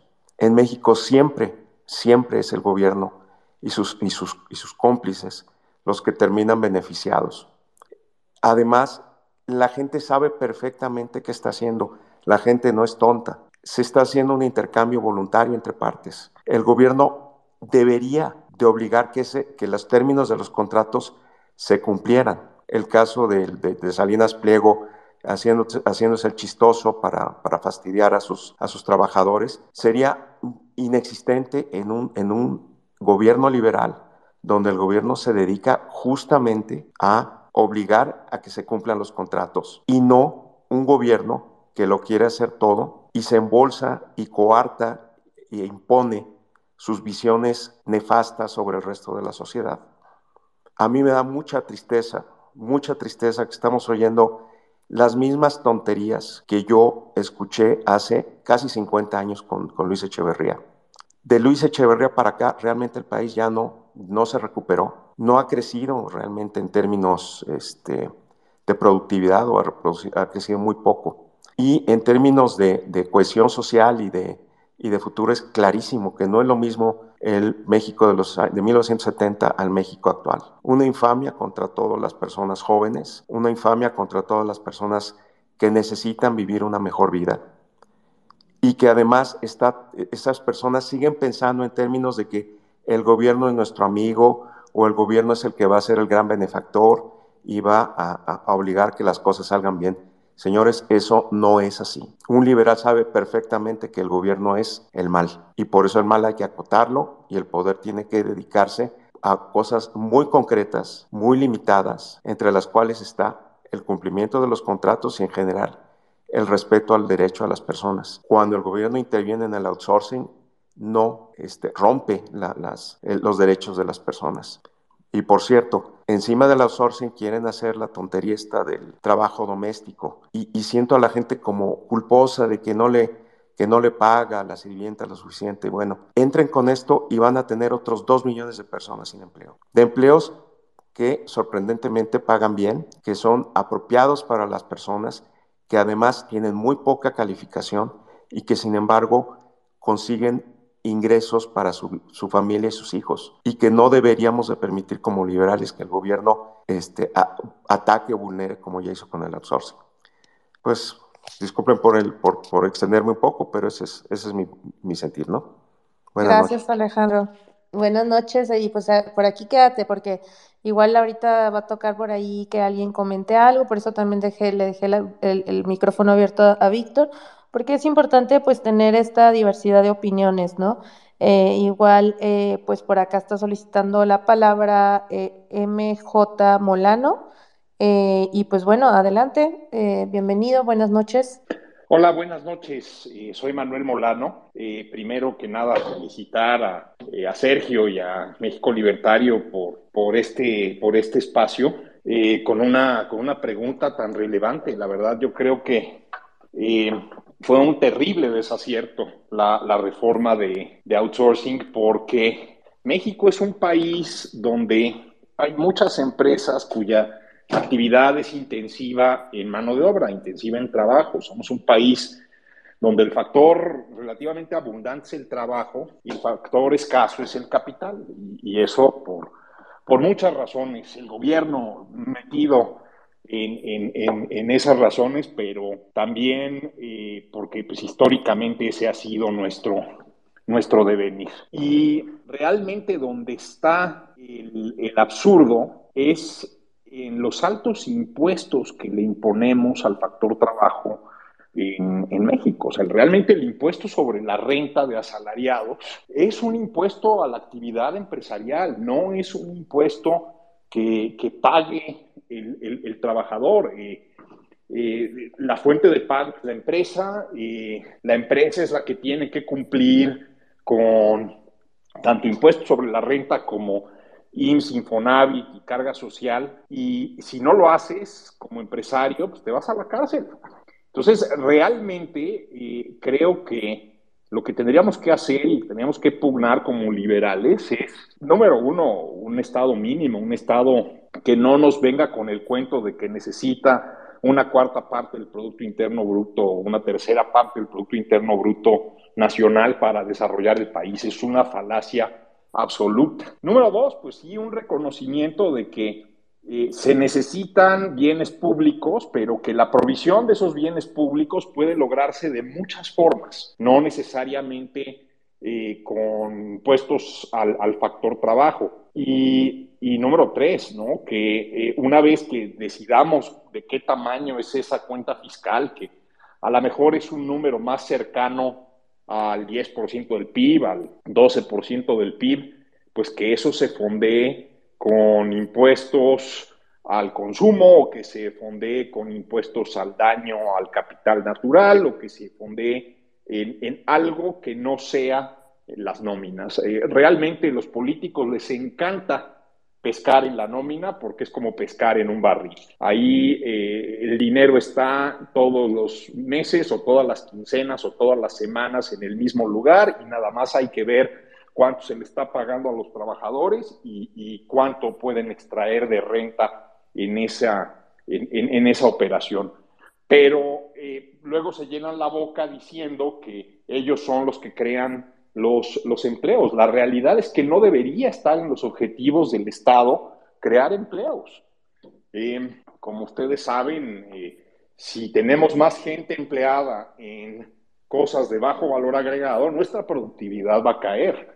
Entonces, lo que necesitamos es que la gente esté en actividades de más alto valor agregado y el que no pueda estar en una actividad de alto valor agregado, que esté estudiando y que esté formando capital humano para poder estarlo en el futuro. Pero no, definitivamente no necesitamos una, una reforma punitiva como la de outsourcing, en donde se castiga a gente como Víctor, que eh, pues desgarrador el relato, pues sí es a lo que nos obliga el Estado en México a que tengamos que reempezar como empresarios una y otra y otra vez. Gusto en saludarlos a todos, muchachos. Buenas, buenas noches.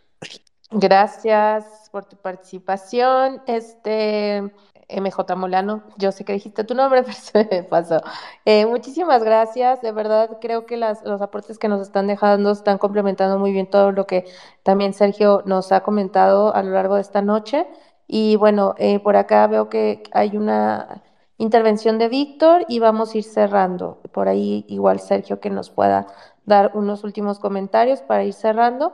Víctor, adelante. Gracias, muchas gracias nuevamente. Eh, yo, les platico lo que he vivido en estos 15 años y, y eso lo platico con mucho dolor porque eh, es una empresa pues, que voy a, ya veré la manera de cómo rescatarla. Eh, yo sé, o sea, facturaba, pues sí les voy a hablar con la neta, o sea, yo no, yo no me escondo. Había semanas que facturaba hasta medio millón de pesos, pero créanme, todo se iba en nómina, en pago del Seguro Social, el IMSS, el RCB, el Infonavit, el 1.8 gobierno del Estado, el ISR, o sea, había tantos candados que, que era imposible, o sea, eh, créeme, o sea, si tú timbrabas a, a, a, la nómina de un trabajador, automáticamente el IMSS ya sabía, pues, ya sabía cuánto te tenía que cobrar. Si tú le, eh, eh, le querían eh, mover al, al, al, al ITSE, perdón, al SUA, porque el, el, ITSE es lo que te dice cuánto, cuánto es, aunque tú le muevas al SUA para querer pagar menos, no, no, no se puede. Pues, el IMSS ya sabe a través del ITSE cuánto tiene, este, a través del SAT, cuánto tiene uno como, como patrón, tiene uno que pagarle. Ahora, ¿a, ¿a, qué voy? Aquí en Baja California sobra el empleo desde hace años. Este, abro paréntesis, gracias a los gobiernos neoliberales, ¿no? Este, como, como dice cierta persona, cierro paréntesis. Eh, perdón por el sarcasmo, pero gracias a Dios, aquí en Baja California sobra el empleo. Entonces, uno como trabajador puede escoger, y eso es libre mercado, dónde trabajar. Y, y, y, era normal que en la bolsa de trabajo llegan y preguntaban, este, pero eh, ¿quién me va, dónde voy a trabajar? ¿Es contratación directa o por bolsa? Le digo, entonces le, nosotros le damos el abanico de opciones. Mira, tenemos estas empresas donde será contratación directa, tenemos esta otra donde nosotros somos quienes vamos a contratar. Sin exagerar, la, eh, la gran mayoría prefería estar siendo contratado por su servidor, por ser capital, por una bolsa, por un outsourcing porque sabía que tenían mejores beneficios. Eh, eh, eh, cierro, el, ¿cuál es el punto? No es cierto que el trabajador es, es, el explotado y que, ay, es que lo tenían en el outsourcing, lo tenían en la bolsa. No es cierto. El trabajador es el que decide cuánto quiere ganar, no, no el gobierno, no las empresas. El trabajador es el que decide, no, aquí no, voy a aquí no voy a trabajar porque acá voy a ganar 50 pesos más. Y se iban por 50 pesos el trabajador tiene el poder de decidir si quería trabajar en una bolsa de trabajo, en un outsourcing o, directamente en la fábrica. Y, y este, espero ser claro con ese punto. No es cierto eso de que, de que era sufrido el trabajador, todo lo contrario. Ellos son los que deciden dónde quieren trabajar y cuánto quieren ganar. Eh, muchas gracias por escucharme y a sus órdenes, pues ahí, ahí me pueden seguir en, en Twitter. Buenas noches. Gracias, Víctor. Eh, Sergio, eh, bueno, nada más por acá para hacer una, eh, disculparme porque ya me corrigieron el nombre de la intervención anterior fue de Manuel Molano, que es economista y que es un gusto que nos estés acompañando, Manuel. Y eh, muchas gracias también, Víctor, por tu aporte. Como les decía, íbamos, ya vamos a ir cerrando, pero todavía tenemos una pregunta más o un aporte más. ¿Cómo ves, Sergio? ¿Nos la aventamos? ya tenemos por claro. acá. La... Vale, entonces, sí, claro. perfecto. Entonces vamos con eh, Jorge Bravo. Bienvenido, Jorge, buenas noches. Gracias, buenas noches. Eh, miren, este, digo, llego un poco tarde, no pude escuchar todo lo que, lo que planteaban. Yo nada más quiero comentar algo. Este, digo, la verdad es que algo que, una de las, una de las, ¿cómo se llama? Una de las este, requisas más grandes que tiene México es mano de obra, es la gente que tenemos. Y la realidad es que evidentemente no la estamos explotando porque de alguna forma no tenemos la inversión que se requiere, ¿no? Entonces, eh, digo, toda la gente se queja de que obviamente los sueldos están muy bajos, están... Digo, sí, o sea, sí, sí, sí podemos entender esa parte, pero son dos cosas las que lo manejan. Uno es oferta y demanda. Entonces, si no hay. Si hay mucha oferta y hay poca demanda, pues evidentemente la gente va a tener que agarrar el trabajo que pueda encontrar va a encontrar trabajo de, ¿cómo se llama? De, o sea, hay mucha gente que perdió el trabajo, ganaba muy bien y tuvo que, ¿cómo se llama?, que ponerse en un, ¿cómo se llama? en un salario muy bajo, porque no encontraba otra cosa. Y desafortunadamente, esta cosa no va a cambiar si no hay inversión, si no hay empresas que vengan. En la medida en que vengan empresas, obviamente va a empezar a haber más, ¿cómo se llama? Va a empezar a haber más trabajo y la gente va a encontrar mejores, mejores, ¿cómo se llama? mejores sueldos. Las empresas, evidentemente, van a conseguir este, van, van, a poder vender más, porque obviamente hay más, ¿cómo se llama? Hay más comercio y todo eso. Entonces, digo, al final del día es un círculo virtuoso.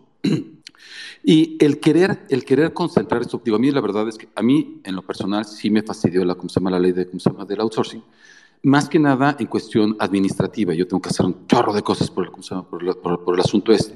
No por otra cosa. Y hubo, hubo empresas que trabajaban para nosotros, o bueno, gente que trabajaba para nosotros, que al final del día yo no me puedo meter al REPSE, no puedo hacer eso, es demasiado. Entonces se salieron al final del día ese. Y entonces creo que eh, lejos de incentivar el, ¿cómo se llama? El, trabajo, lo que hacen es, ¿cómo se llama? Es, este, es, digo, em, es decir, lejos de incentivarlo, lo, ¿cómo se llama? Lo perjudican. Entonces, eh, la verdad es que en la medida, o sea, ahorita lo que necesitamos es trabajar, o sea, que la gente tenga trabajo. Digo, tú lo puedes ver. Hay lugares en donde, por ejemplo, en la parte del Bajío, en Querétaro y todo eso, los sueldos son buenos, son, son como buenos, porque obviamente hay demanda, obviamente hay demanda de técnicos, hay demanda de... Y como se llama, pues, obviamente les pagan más. Pero desafortunadamente algo que también tenemos que entender es que nuestra educación es muy baja. Entonces la gente sin educación pues también, o sea, ¿qué es lo que esperan? Oye, que me paguen muy bien. Maestro, ¿cómo le hacemos?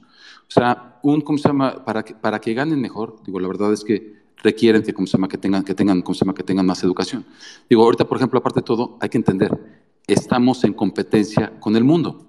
O sea, un albañil chino, digo, igual y gana tres o cuatro veces que un albañil mexicano.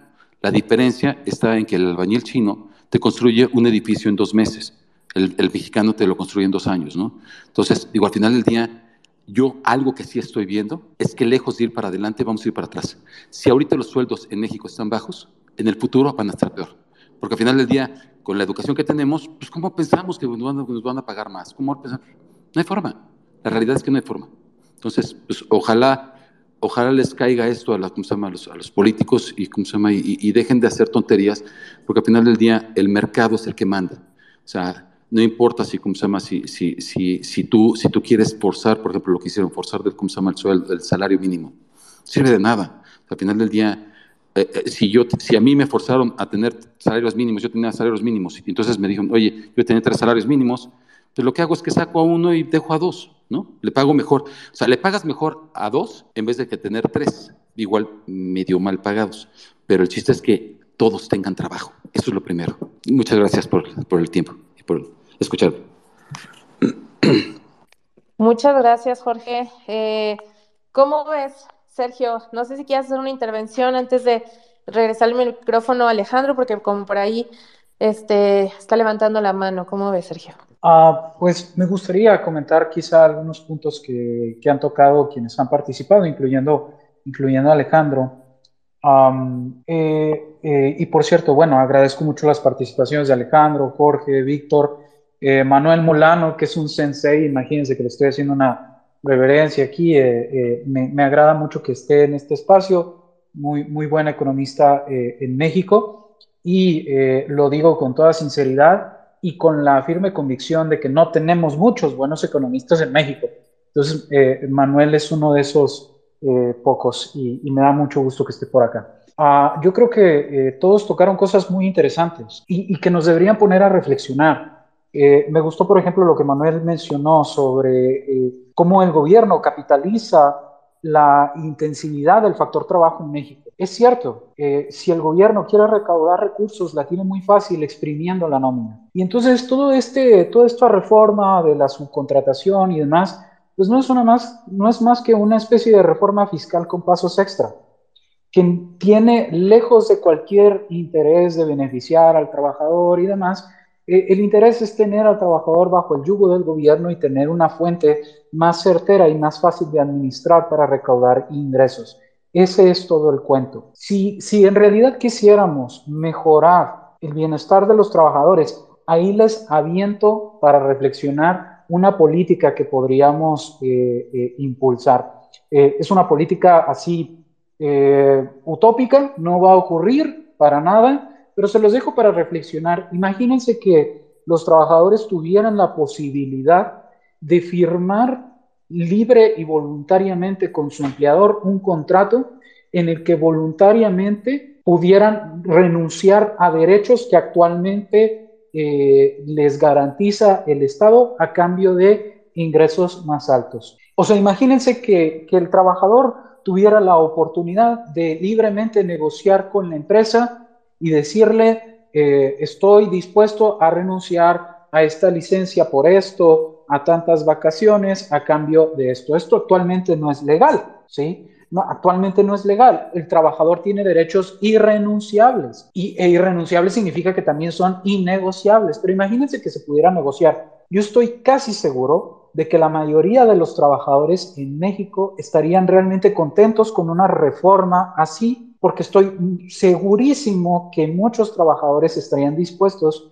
a renunciar a derechos que supuestamente les garantiza el Estado a cambio de otros beneficios que la empresa les pueda dar y sería un ganar-ganar. ¿A qué punto quiero llegar con esto? A lo que quiero llegar con esto es que el mejor camino para no solo eh, llevar a los trabajadores a obtener mayores ingresos y estar en mejores condiciones laborales, eh, el mejor camino para garantizar eso no es el camino de la coerción estatal. El gobierno pone términos que no sabe si son los mejores términos para cada una de las circunstancias particulares y concretas que enfrenta cada trabajador.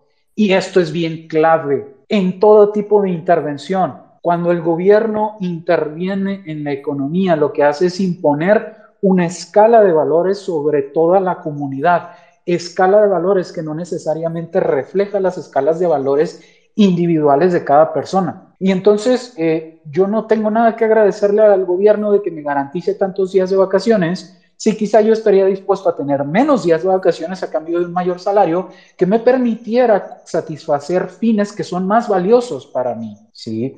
Eh, todo este tema de la subcontratación, como lo han dicho eh, Víctor, Alejandro, Jorge, es un tema que únicamente ha venido a volver, eh, vino a volver más rígido el mercado laboral. Y nos contaba Jorge todas las molestias administrativas que esto ha causado. Y como el caso de Jorge y como el caso de Víctor, que es un empresario, estoy seguro que hay miles en México, miles que no tienen voz, porque quienes van a tener voz van a ser los beneficiados de corto plazo y en ciertos sectores de esta reforma. Los que, como decía Jorge, quizá van a tener un mayor ingreso, ¿no?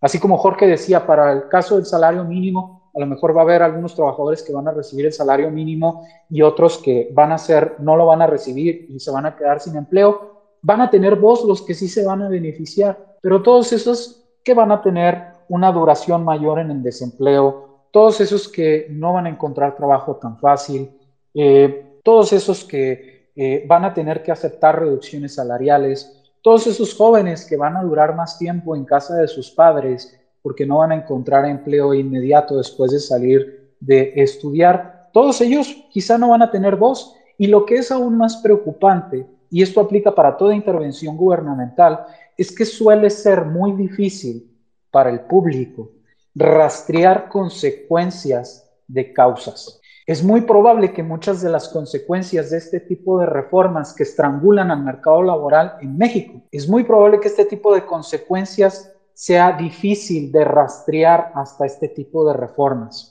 ¿Y qué es lo que va a pasar entonces en un futuro? Que vamos a tener un mayor desempleo, que los jóvenes se van a tardar más en salir del hogar, eh, que vamos a tener una sobreoferta de trabajo calificado que está subempleado y que no tiene un ingreso tan alto como podría tener. Vamos a tener todos esos tipos de casos y ¿qué es lo que va a pasar? Que el gobierno va a volver con su retórica de que lo que está pasando es que las empresas no dan buenos trabajos, que están explotando a sus trabajadores y que es necesaria una regulación adicional. Y en este cuento vamos a seguir. Parece que los liberales somos como Sísifo, que vamos cargando una roca, apenas la llevamos a la cumbre, a la cima, y vuelve a caer la roca y tenemos que volver a empezar. No podemos descansar de estar diciendo esto una y otra vez. Este es el efecto que comentaba al inicio. Las intervenciones son como una bola de nieve que va creciendo. Eh, en 10 años, en 6 años, vamos seguramente a volver a tener una discusión sobre regulaciones adicionales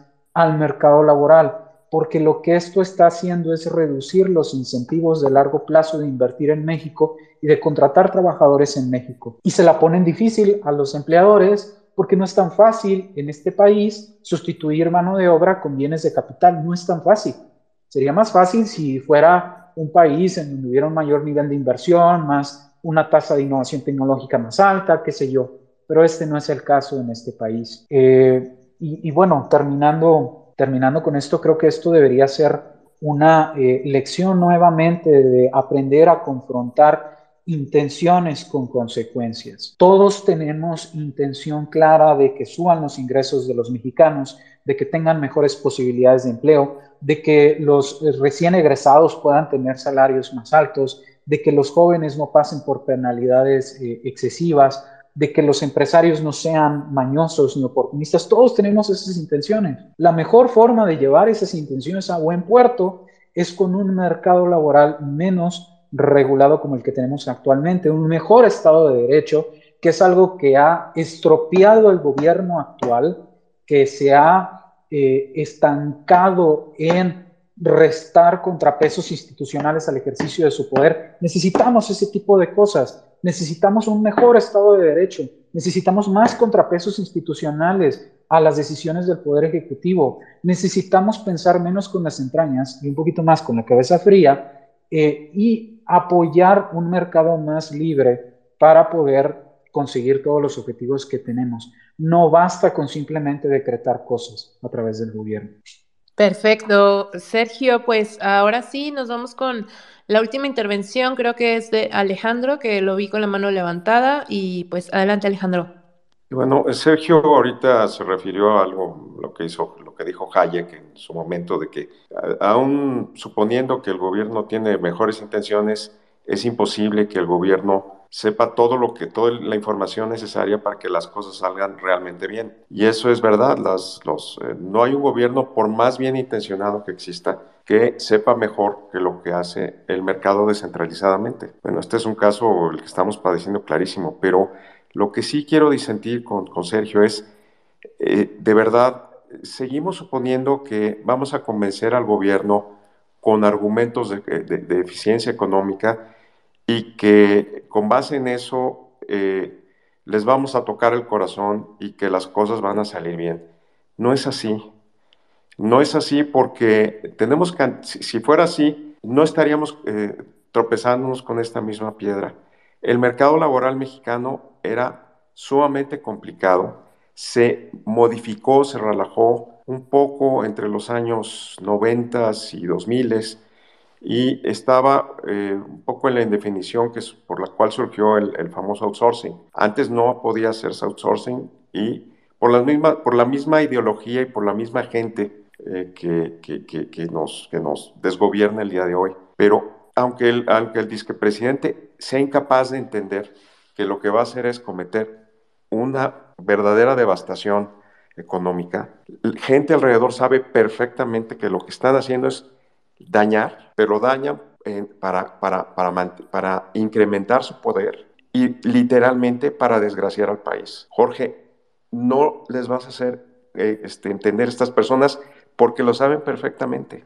Saben perfectamente que incrementar el, el salario mínimo muy por encima de la productividad eh, hace, hace, hace que pierdas empleos. Lo saben perfectamente.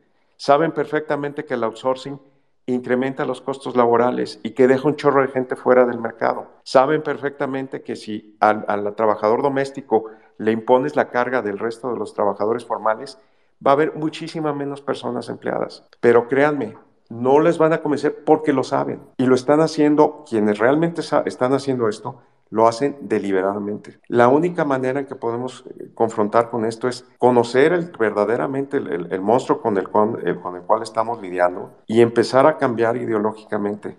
Los empleados, los, empresarios no son los villanos de la película, son gente tan este, buena o tan mala como pueda, como pueda haber. Todo el mundo aquí me hablan de las barbaridades de Salinas Pliego o de Carlos Slim, que son ciertas, pero quien ha eh, este, lidiado con empleados sabe también perfectamente los alcances de los empleados y de los abusos que ellos cometen, máxime en una legislación tan paternalista como la, la mexicana. Mi, mi, mi, mi recomendación, mi, observación es, tenemos que cambiar ideológicamente y este debate es en términos morales, primero que nada. antes que todas las consecuencias económicas este, devastadoras, eh, perjudiciales que, que, vamos a estar padeciendo los próximos años y que efectivamente van a, van a obligar a, que como las cosas salen a mal, pues el villano favorito es el malo, eh, es el rico y los vamos a regular más. Y, y, en un instante estamos como Argentina, 70 años de estancamiento, eh, las mejores personas del, del, país tratando de salir a como, a como de lugar o peor, como Venezuela, 20% de la población fuera en, los últimos cinco años. Buenas noches. Buenas noches, Alejandro, gracias. Y pues ahora sí, Sergio, pues, no sé si podamos ir cerrando, eh, que nos dejes con unas últimas reflexiones y para antes de, despedirnos y que agradecerles a todos los que estuvieron eh, conectados esta noche, recordarles que visiten la página de México Libertario, www mexicolibertario.org y que puedan verificar y checar los papers que están ahí. Eh, uno de ellos, eh, varios de ellos eh, escritos por el buen Sergio. Entonces, dense el chance de, visitar la página, síganos en las redes sociales y pues bueno, Sergio, adelante, te dejamos el micrófono. Claro, muchas gracias. solo quisiera hacer un, un, comentario breve a lo que decía Alejandro, me parece que ya, ya no está aquí. Uh, no, mi punto no es convencer al gobierno actual de la ineficiencia económica del outsourcing. Yo sé que Andrés Manuel López Obrador no lo voy a convencer. Yo sé que a los legisladores de Morena yo no los voy a convencer. Yo sé que no voy a convencer a Luisa María Alcalde. Eh, yo a quienes quiero convencer y la razón precisamente, creo yo, de tener estos espacios es a la sociedad civil. La sociedad civil que tiene posibilidades de organizarse voluntariamente para discutir estos temas de manera menos desapasionada, un poco más fría y contemplar bien las consecuencias de lo que se está haciendo. Necesitamos primero tener estos espacios eh, de debate a nivel ciudadano y lejos de las cúpulas del poder para poder hacer una evaluación eh, más menos eh, sucia o más nítida de lo que está pasando y poder actuar en consecuencia. Creo que esa es la importancia principal de, estos espacios y a quienes quiero convencer de las ineficiencias económicas. Y como decía bien también Alejandro, de la inmoralidad de esto es al público. Eh, y concuerdo plenamente con él eh, que esto tiene un trasfondo moral importante. No solo se trata de menores sueldos, de menores posibilidades de empleo, se trata principalmente de eh, que es una reforma que le permite al gobierno coercionar con mayor efectividad a gente que eh, podría operar libremente y que no está dañando a terceros. Y esto efectivamente no tiene ninguna justificación y es algo que debemos señalar y combatir eh, fuertemente. Ah, muchas gracias por haberme leído y haberme escuchado por acá. Y si tienen alguna otra duda que yo no haya alcanzado a responder en este espacio, con muchísimo gusto me pongan sus órdenes, ya sea que me escriban a través de este Twitter, me manden algún mensaje, eh, voy, a estar, voy a estar ahí al pendiente. Gracias. Gracias, Sergio, y pues muchas gracias a todos nuestros oyentes. Nos escuchamos la siguiente semana y recuerden que el futuro es libertario. Hasta la próxima.